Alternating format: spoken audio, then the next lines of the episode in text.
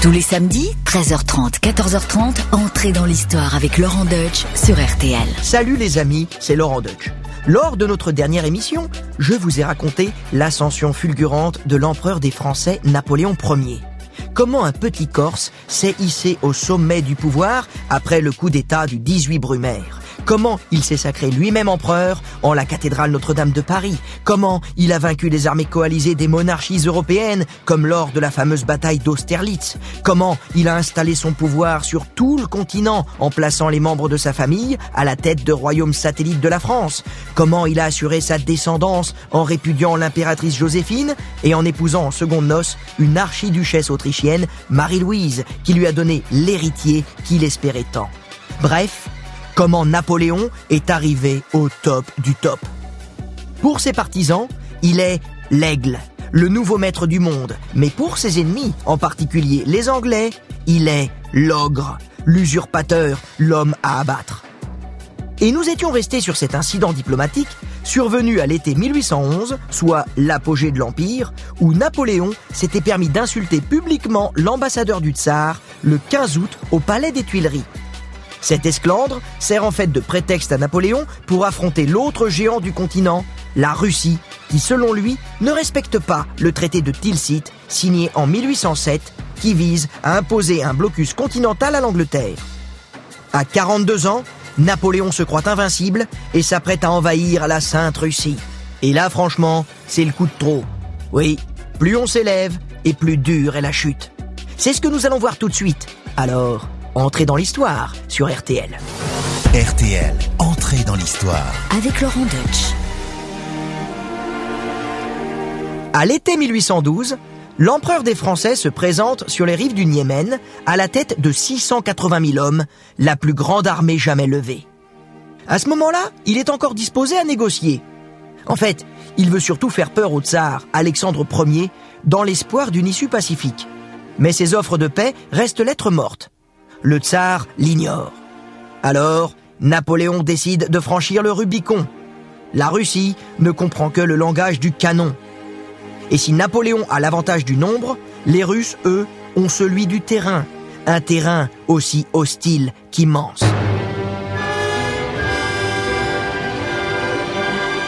Au début de la campagne, les Français entrent en Russie comme dans du beurre. La progression est fulgurante car l'armée du tsar ne fait que se dérober. Les généraux russes, comme Kutuzov, refusent la confrontation directe avec la grande armée. Ils n'en ont pas encore les moyens. Ainsi, les Français vont à 100 à l'heure. Mais les marches sont épuisantes sur ces immenses plaines où les Français souffrent de la canicule. Oui, dans un premier temps, ils ont trop chaud. Mais ça va pas durer. Ils le savent pas encore, mais bientôt ils vont se geler les miches. En attendant, de terribles orages éclatent. Les maladies font des ravages dans les camps français qui perdent beaucoup de chevaux, mais rien n'entrave leur progression vers Moscou. Les Russes adoptent la tactique de la terre brûlée, déjà employée jadis avec succès par Pierre le Grand contre Charles XII de Suède. En gros, la terre brûlée, c'est quoi? Ben, on se retire et on détruit toutes les substances pour affamer l'ennemi et l'obliger à s'empêtrer dans un vaste territoire sans ressources. Et en effet, Très vite, les Français vont avoir de gros problèmes de ravitaillement. Faudrait pas que ça dure trop longtemps, cette affaire russe. Mais Napoléon reste confiant. En prenant Moscou, Alexandre n'aurait pas d'autre choix que de capituler, croit-il.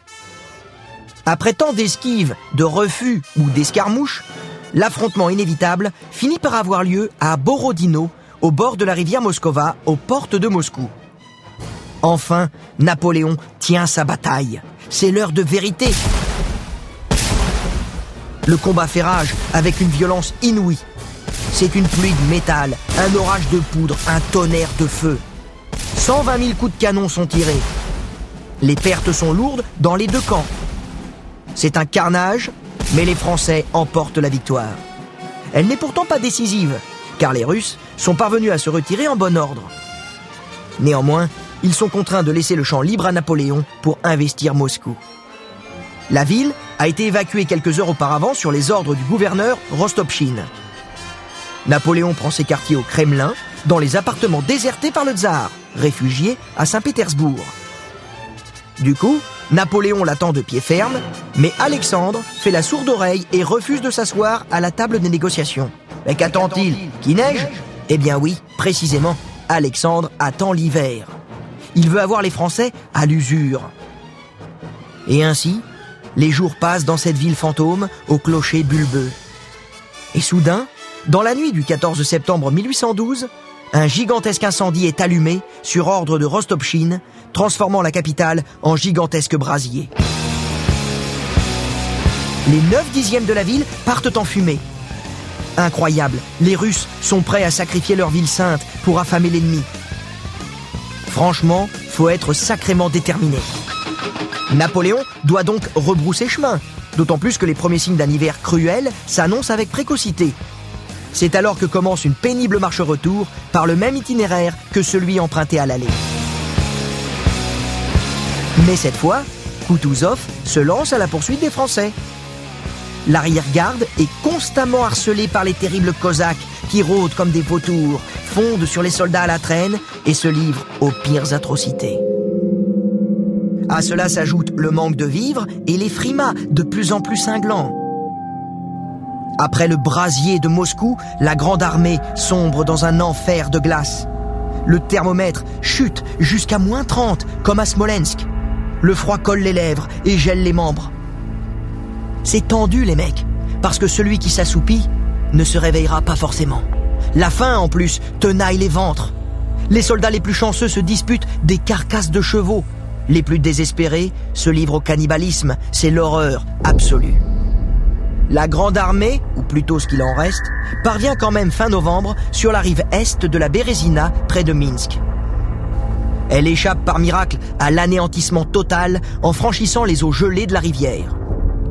Napoléon laisse le commandement à Murat et regagne Paris en urgence, car on l'a informé d'une tentative de coup d'État. Oui, son trône vacille. L'empereur des Français entrevoit une cruelle vérité du pouvoir.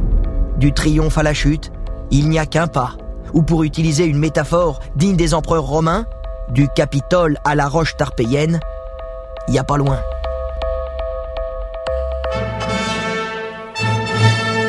Après la désastreuse retraite de Russie, l'Empire est aux abois. Napoléon parvient encore à battre les Prussiens en mai 1813, mais la défaite de Leipzig sonne le glas du Grand Empire.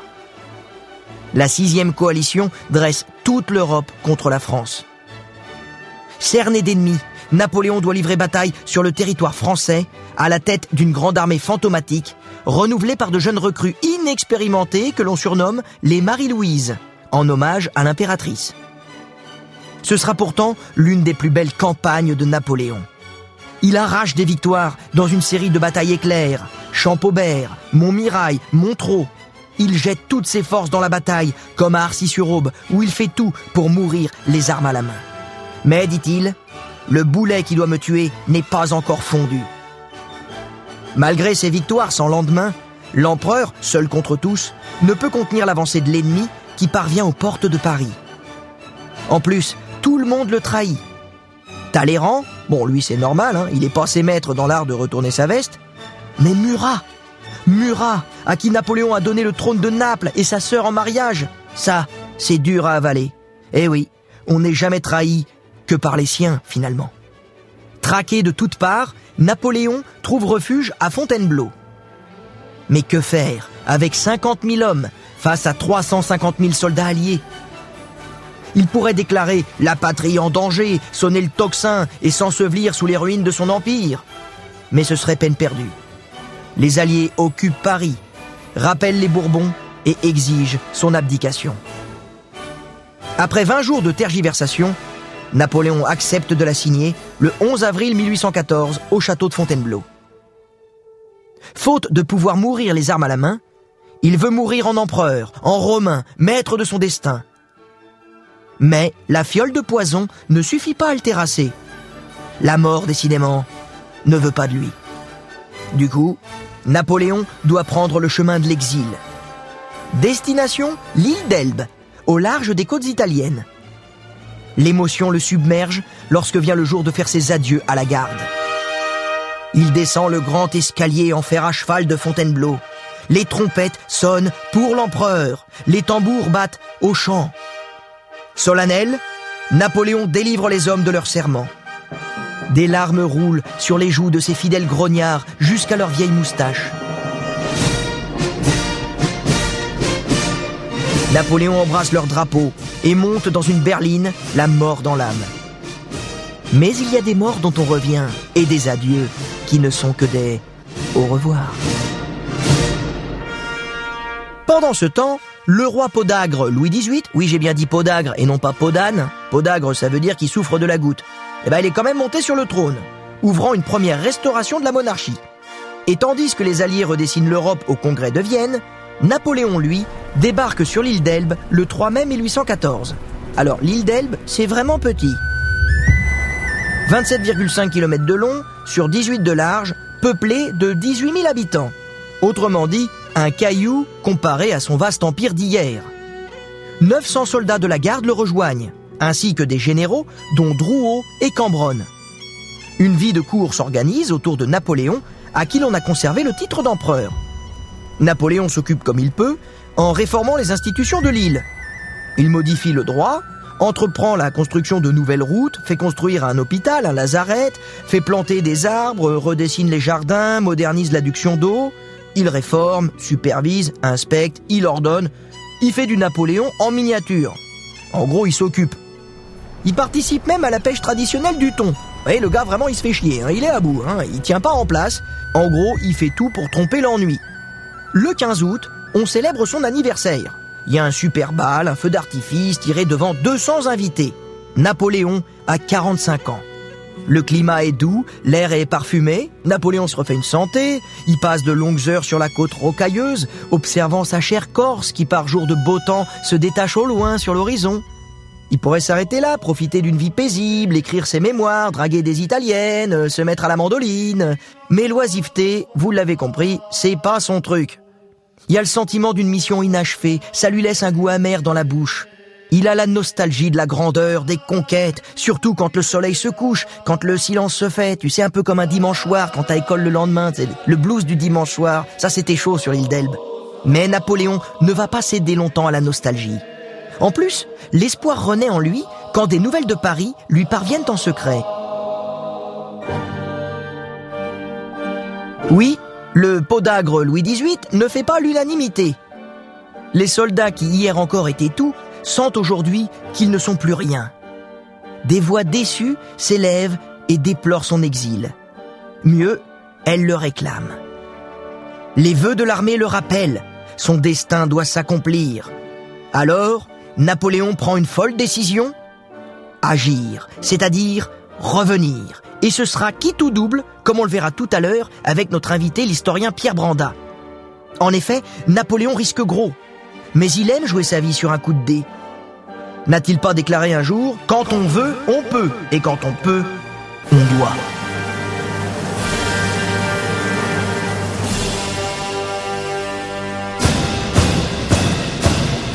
L'île d'Elbe est en fait un nid d'espions.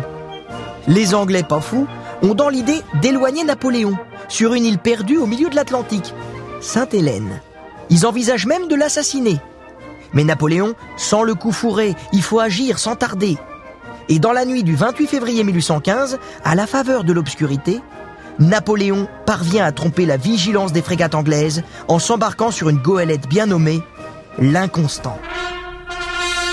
Le 1er mars 1815 au matin, Napoléon, accompagné de son état-major et suivi de 1200 soldats, dont 900 grenadiers, jette l'ancre à Golfe-Juan, une bourgade de pêcheurs, en France. Après 300 jours d'exil, il est de retour. C'est le début des 100 jours, soit les derniers feux de l'épopée impériale. Il a ordonné au général Cambronne, qui commande l'avant-garde, de ne tirer aucun coup de fusil, car il mise sur sa popularité encore vive, ainsi que sur l'effet de surprise et la rapidité, pour réussir sa reconquête. Écoutez ce qu'il proclame avec panache. Français, j'arrive parmi vous reprendre mes droits qui sont les vôtres. L'aigle, avec les couleurs nationales, volera de clocher en clocher jusqu'au tour de Notre-Dame. On se croirait dans les misérables de Victor Hugo. Bon, faut dire qu'il a eu le temps de préparer ses mots pour la postérité. Ainsi, le vol de l'aigle, selon cette formule consacrée, dure une vingtaine de jours, sans incident, grâce à un itinéraire soigneusement étudié qui emprunte les Alpes pour éviter la Provence, terre royaliste qui lui est encore très hostile. Louis XVIII, égal à lui-même, tarde à réagir. En vérité, pour lui, il est déjà trop tard. Faut dire qu'une monarchie de 1000 ans est bien tombée en 3 ans. Comment donc une restauration d'à peine 11 mois pourrait-elle résister à cette marche triomphale? Même le maréchal Ney, qui avait pourtant juré au roi de ramener Napoléon dans une cage de fer, se rallie à son tour. Murat aussi. Les vestes se retournent avec opportunisme. Et Napoléon pardonne. Faut dire qu'il peut pas trop faire autrement, il a besoin de tout le monde, car les défis qui s'annoncent sont colossaux. C'est un retour en fanfare, les acclamations le précèdent et lui ouvrent la route jusqu'à la capitale. Louis XVIII, rongé par la goutte, s'enfuit quelques heures avant son arrivée sans demander son reste. Alors, accueilli par une foule en liesse, Napoléon retrouve son palais des Tuileries et son trône. Il doit immédiatement remettre les affaires en ordre sans perdre une minute. Il doit redevenir ce qu'il a été. Et ce, malgré le poids des années. Il va travailler comme un forcené, le jour, la nuit. Il fait flèche de tout bois. Il est d'abord urgent de redonner vie à la grande armée, car ses ennemis, il le sait, ne lui laisseront aucun répit. Napoléon est condamné à la guerre, à perpétuité. Il faut vaincre ou mourir, encore et toujours. En effet, la coalition de ses ennemis réagit aussitôt après son retour. Elle ne lui reconnaît bien sûr aucune légitimité et le désigne comme une menace pour l'Europe. La guerre est inévitable. La France est seule contre le reste de l'Europe. À l'évidence, Napoléon ne peut pas battre à lui tout seul la coalition. Elle compte au moins cinq fois plus de soldats. L'aigle doit donc faire un coup d'éclat. Il veut provoquer un choc, une victoire fulgurante qui laisserait l'ennemi suffisamment étourdi, sidéré, pour qu'il accepte de s'asseoir à la table des négociations. Il décide donc de frapper le premier. Napoléon prend les devants et part attaquer la Belgique où cantonne l'armée anglo-néerlandaise commandée par Wellington et l'armée prussienne par Blücher. L'empereur des Français espère les battre séparément, se rendre maître de Bruxelles et contraindre les Alliés à la négociation. Après plusieurs victoires, il veut livrer la bataille décisive à 20 km au sud de Bruxelles, non loin du lieu dit Mont-Saint-Jean, près d'une petite ville nommée Waterloo.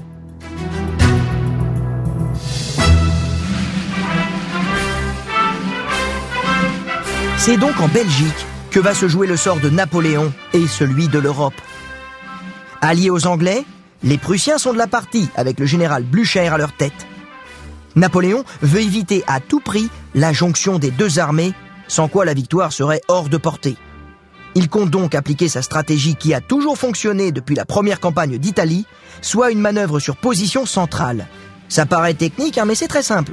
Il s'agit de se faufiler entre les deux armées fondre sur la première, la mettre hors d'état de nuire, puis se retourner et régler son compte à l'autre armée.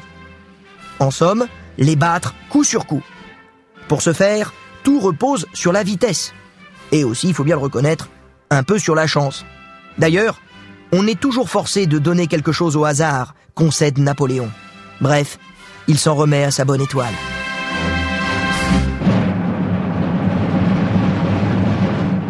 Dans les premiers jours de la campagne, le plan fonctionne à merveille.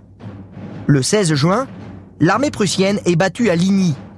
Napoléon ordonne au maréchal Grouchy et à ses troupes de prendre en chasse leur retraite avant de revenir à ses côtés pour l'affrontement décisif contre les Anglais. En fait, d'Anglais, ce sont surtout des soldats hollandais originaires du Hanovre, du Brunswick et du Nassau. Mais les Anglais sont là aussi quand même, hein, mais en faible proportion. Mais ils sont là. Et pour la première fois, Napoléon va affronter son pire ennemi en personne. Le jour s'est levé, l'heure est venue. Napoléon n'a pas super bien dormi. Il a pris froid à cause des terribles orages qui ont détrempé la plaine. Ça rappelle Azincourt. Et puis, comment dormir lorsque l'on joue sa destinée le lendemain? Imaginez la charge mentale, quoi, la dose de stress. Mais il doit faire face. Alors au début, Napoléon veut pas engager tout de suite le combat parce qu'il faut laisser au champ de bataille le temps de sécher afin que les boulets de canon puissent ricocher. Et oui, Les Français comptent 72 000 soldats, mais surtout 260 canons contre 80 000 anglo-hollandais et 180 pièces d'artillerie. Avec les Prussiens en fuite et bientôt l'aide du maréchal Grouchy et ses 33 000 hommes, la victoire est à sa portée. Ce sera l'affaire d'un déjeuner, croit Napoléon. En fin de matinée, il donne enfin l'ordre d'attaquer. L'aile gauche de la Grande Armée se bat vaillamment, mais les Anglais se défendent bien et usent impitoyablement du canon. C'est à croire que ses ennemis ont appris à se battre, après toutes les leçons militaires qu'il leur a infligées depuis 20 ans. Wellington ne fait pourtant que se défendre. Il ne fait qu'attendre et s'accrocher à ses positions sur le plateau comme une moule à son rocher. Mais qu'attend-il? se demande Napoléon. Eh bien tout simplement, il attend le secours des Prussiens. Napoléon parvient à arracher des positions à l'ennemi au prix de charges très sanglantes. Il croit tenir sa victoire, mais les grognards essuient un feu nourri et sont repoussés au moment où il prenait enfin position sur le plateau. Le sort semble s'acharner contre lui. Et il se demande ce que fait le maréchal Grouchy, dont il attend d'urgence les renforts pour échapper au désastre. Et soudain, enfin, un nuage de poussière se soulève à l'horizon. Voilà Grouchy et son armée, c'est gagné, jubile Napoléon. Hélas non, euh, fausse joie, sire, c'est pas Grouchy. C'est les Prussiens, c'est l'armée de Blücher. Eh oui, Grouchy est en retard, Grouchy va rater l'affrontement. Il paraît qu'il dégustait des fraises, selon la légende. C'est une légende fausse, évidemment, mais elle va donner naissance à la savoureuse expression être aux fraises. Oui, ça vient de là. Quoi qu'il en soit, 50 000 Prussiens font irruption sur le flanc droit et prennent les Français à revers. La grande armée est submergée.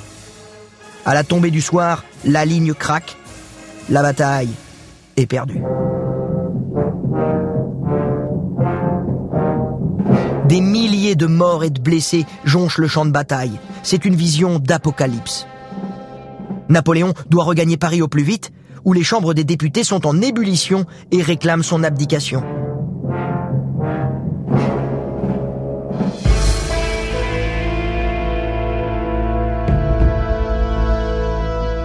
Louis XVIII prépare déjà ses valises pour récupérer son trône. Le bal des girouettes recommence. Les vestes se retournent avec opportunisme et Paris capitule. C'est fini. Vaincu, Napoléon espère quand même s'installer aux États-Unis d'Amérique pour démarrer une nouvelle carrière de paisible scientifique. Oui, oui, de scientifique. D'ailleurs, Napoléon lui-même a dit si j'avais pas été militaire, j'aurais été scientifique. Surtout l'astronomie, la géologie, ça le passionnait. Malheureusement, les Anglais ne l'entendent pas de cette oreille. Ils ont enfin pris l'ogre au collet, alors pas question de lâcher. Hein, euh, ta thèse scientifique sur l'astrologie, sur les cailloux, sur l'astronomie, hein, tout ce que tu veux, ça va se faire sur une petite île au fin fond de l'Atlantique Sud. Hein, euh, là, il y a plein de cailloux, il y a plein de curiosités, le ciel est très pur, tu vas pouvoir observer les étoiles, c'est magnifique, ça s'appelle Sainte-Hélène.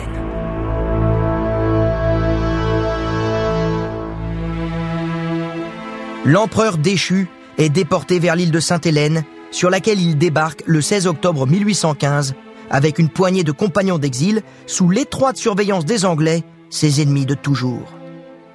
Malgré l'isolement de cet îlot rocailleux perdu au milieu de l'Atlantique Sud, ils redoutent encore une évasion de leur illustre prisonnier. Le voilà pourtant sur un modeste rocher, aigle aux ailes brisées, Prométhée enchaîné aux confins de la terre. À la tête d'une petite garnison, le gouverneur de l'île, Hudson Law, est le geôlier de Napoléon et il le déteste. De toute façon, c'est réciproque. S'obstinant à l'appeler Général Bonaparte, pour mieux l'humilier, Napoléon ne répondra à aucune de ses lettres. Et il continuera à signer les siennes avec le titre d'empereur. Par contre, pour l'empereur, en guise de palais, c'est une petite maison rustique de Longwood qui l'attend. Une maison battue par le vent du large, dans un climat étouffant, à la fois chaud et humide. C'est là que l'empereur va vivre ses derniers jours, retranché avec un carré de fidèles, rongé par la maladie et l'amertume. Dans cette cour d'opérette, il règne une sinistre atmosphère de jalousie, de coucherie. Chacun espère profiter de l'héritage, comme le général de Montolon, qui laisse sans vergogne sa femme Albine satisfaire les pulsions de son empereur à la tombée de la nuit. On en parlera d'ailleurs avec notre invité, l'historien Pierre Branda. Oui, Napoléon tente de s'occuper comme il peut. Il courtise la femme du général, mais aussi il bouquine, il jardine, il trépigne. Il est de plus en plus amer. Et franchement, il y a de quoi, car l'aventure impériale se finit vraiment très mal. Par le traité de Paris, signé le 20 novembre 1815, les Alliés imposent à la France des conditions bien plus sévères que lors de la première abdication. La France perd la Savoie, le comté de Nice et plusieurs places fortes dans le nord et l'est. Elle doit verser une lourde indemnité de 700 millions de francs et subir l'occupation d'une partie du territoire par des troupes étrangères. Le bilan de Napoléon est donc euh, très mitigé. L'historien Jacques Bainville écrira un jour Sauf pour la gloire, sauf pour l'art, il eût probablement mieux valu qu'il n'eût pas existé. Bon, c'est peut-être un peu sévère, car il faut pas non plus négliger le code civil, les lycées, toutes les institutions, les réformes du consulat, la caisse des dépôts et consignations, j'en passe et des meilleurs. Il faut quand même pas jeter le bébé avec l'eau du bain. Il n'y a pas de raison nom de la loi, les hommes aient toujours tous les droits. Pensez que lorsqu'ils sont mariés, nous ne sommes plus que leur moitié. L'égalité, comme ils l'appliquent, ils appellent ça la République. Et ça, c'est de la faute à qui donc Hein Hein Hein Hein C'est de la faute à Napoléon. Mais il est vrai que la promesse d'un empire français rayonnant sur l'Europe a tourné à un incroyable désastre. Au crépuscule de sa vie, Napoléon est-il rongé par ce terrible constat d'échec lors de ses promenades sous surveillance? Sans doute. Car même s'il essaie d'écrire sa propre légende en dictant ses mémoires à Emmanuel de Lascaz, le fameux mémorial de Sainte-Hélène, dans lequel il rejette toujours la responsabilité sur les autres, allant jusqu'à faire de Waterloo une glorieuse défaite, Napoléon se laisse parfois aller en privé à d'amères confessions. Au fond, j'ai été mon unique ennemi. Personne, excepté moi-même, ne m'a fait de mal. Mes propres projets ont été les causes de ma ruine. Et c'est vrai qu'il y a du vrai dans cela. Napoléon a sans doute vu trop grand. Il a succombé à la folie des grandeurs, à l'ubris, ce péché d'orgueil et de démesure contre lequel la mythologie grecque nous mettait déjà en garde. Il aurait peut-être pu sauver son empire en faisant quelques concessions. Peut-être aurait-il dû tricher, louvoyer, temporiser, l'affaire à l'anglaise, quoi. Mais Napoléon ne tergiversait pas. C'était pas dans sa nature. Et sans cette obstination forcenée, Napoléon n'aurait pas été Napoléon. Les hommes de génie sont des météores destinés à brûler pour éclairer leur siècle, dit-il, comme pour mieux se consoler lui-même. Mais jusqu'au bout, Napoléon est resté lucide, au point de formuler cette vision prophétique quelques mois avant sa mort, le soir du 5 mai 1821. Je vous la livre en guise de conclusion. L'Europe ne formera bientôt plus que deux partis communs. On ne s'y divisera plus par peuple et par territoire, mais par couleur et par opinion. Et qui peut dire les crises, la durée, les détails de tant d'orages?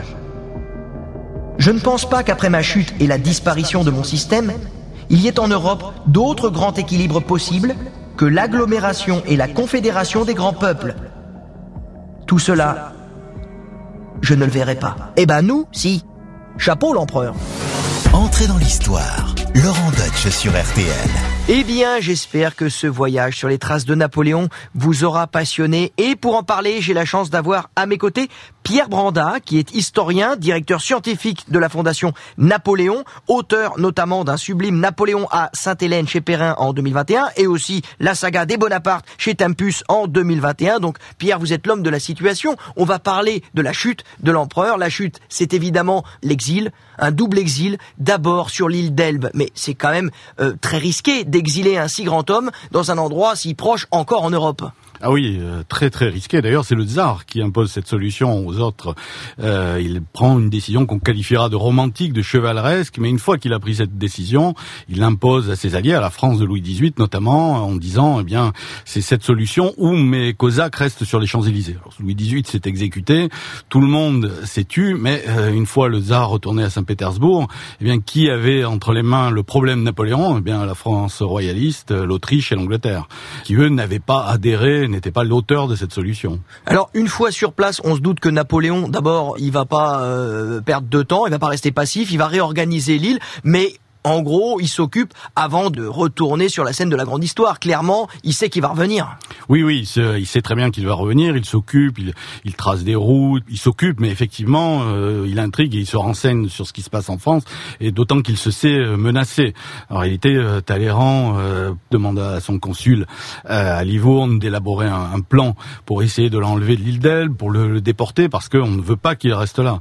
Et donc, on va tout faire pour soit le pousser à sortir, soit monter une coalition contre lui et essayer de s'en débarrasser, parce que pour eux, c'est le, le personnage dangereux. Il n'est pas question qu'il reste à quelques heures des côtes européennes. Hein. Oui, l'idéal c'eût été qu'il rejoigne Murat en Italie pour pouvoir éliminer les deux, mais il va encore une fois surprendre son monde, il va rentrer en France pour donc le vol de l'aigle et ses 100 jours de, de reconquête. Les Anglais aussi voulaient l'assassiner sur l'île d'Elbe, c'était pas bucolique. Ils le, surveillaient, mais effectivement, euh, alors ils l'ont au départ protégé, mais eux aussi étaient gênés avec Napoléon, d'autant que c'était la flotte anglaise qui tenait la, la Méditerranée, et Napoléon, on espérait tous, effectivement, qu'il se jette sur les côtes italiennes, rejoigne Murat, que là, une dernière bataille s'engage, et puis qu'on élimine les deux beaux-frères, les deux derniers Napoléon à, à, régner en Europe. Napoléon, qui est un joueur de poker, lui, va jouer différemment, on comprend que euh, la partie est engagée comme ça, donc il va essayer de retourner le plateau et euh, avoir comme allié, puisque en réalité, quand il part pour euh, la France, il n'a que 800 hommes, hein, l'armée royale, théoriquement, c'est 150 000 hommes. Mais qu'est-ce qu'il va avoir pour, pour lui Il se jette dans la gueule du loup. Il se jette dans la gueule du mais il a un allié de taille, la surprise il va surprendre tout le monde parce que la, la France de Louis XVIII ne s'attend absolument pas à ce débarquement et donc avec l'effet de surprise euh, qui va devenir un effet boule de neige, il va réussir à rétablir la situation et en 20 jours à reprendre son trône. Oui, surtout qu'en plus en France les militaires ils sont un petit peu déclassés. Hein. Louis XVIII c'est pas un va en guerre du tout, euh, c'est le temps un petit peu des compromis. Hein. On, on, est euh, le plus docile possible avec l'Europe. Ça plaît pas aux militaires et quand ils voient Napoléon le belliciste revenir, là ils se disent ah il y a peut-être du boulot pour nous. Donc on comprend aussi comment beaucoup se sont retournés, non? Oui, oui, et puis il avait toujours été assez proche de ces hommes, donc il le savait. Il savait que les royalistes étaient très impopulaires. Euh, les soldats appelaient le roi euh, gros cochon. Hein, donc euh, quand il s'est présenté face à son ancienne armée, qu'il a ouvert sa redingote et sa poitrine en disant voici votre empereur, si vous voulez tirer sur moi, tirez, tirez, eh bien il a reçu des vivres empereurs. Hein. Et les officiers royalistes ont dû décamper très rapidement. Toute l'armée est devenue pour lui jusqu'au maréchal Ney. Ainsi, le 20 mars, il retrouve les Tuileries, il retrouve son fauteuil, d'ailleurs presque à la même place, et avec quasiment son bureau qui n'avait pas bougé. Donc d'accord, donc l'île d'Elbe, un coup pour rien, mais par contre ensuite euh, sur Sainte-Hélène, qu'est-ce qu'on peut dire de cet exil? Là, c'est le coup final en quelque sorte. Là, c'est on arrête, bas les masques. Là, Napoléon, on l'enterre vivant en quelque sorte. Ah oui, oui, mais dans le même temps, Napoléon veut lui sortir de l'histoire. Il était entré, on sait, on sait comment, avec la campagne d'Italie. Il faut qu'il sorte de l'histoire par le haut. Donc à partir de ce moment-là, il va refuser l'aventure, euh, une nouvelle évasion, tout ça, il va l'écarter. D'autant qu'il est devenu le prisonnier le plus gardé, peut-être le plus gardé de l'histoire, parce que son retour justement, l'île d'Elbe a stupéfié l'Europe. On le savait déjà capable de grandes choses, mais là, il est devenu un personnage totalement dangereux pour tout le monde et imprévisible surtout. Donc les Anglais vont non seulement lui consacrer toute une île, Sainte-Hélène, qui est à plusieurs milliers de kilomètres de toute côte, mais tout l'Atlantique Sud, parce que la flotte britannique de l'Atlantique Sud reçoit pour mission principale de garder Napoléon et euh, de surveiller le trafic en fonction de cette détention. Or l'Atlantique Sud, c'est le point de passage de tous les navires pour la Chine et l'Inde. Sainte-Hélène est un point d'escale encore. Hein. Donc ensuite, euh, c'est une flotte, un océan, 3000 hommes, l'île elle-même qui est une ancienne île volcanique, est elle-même une forteresse naturelle.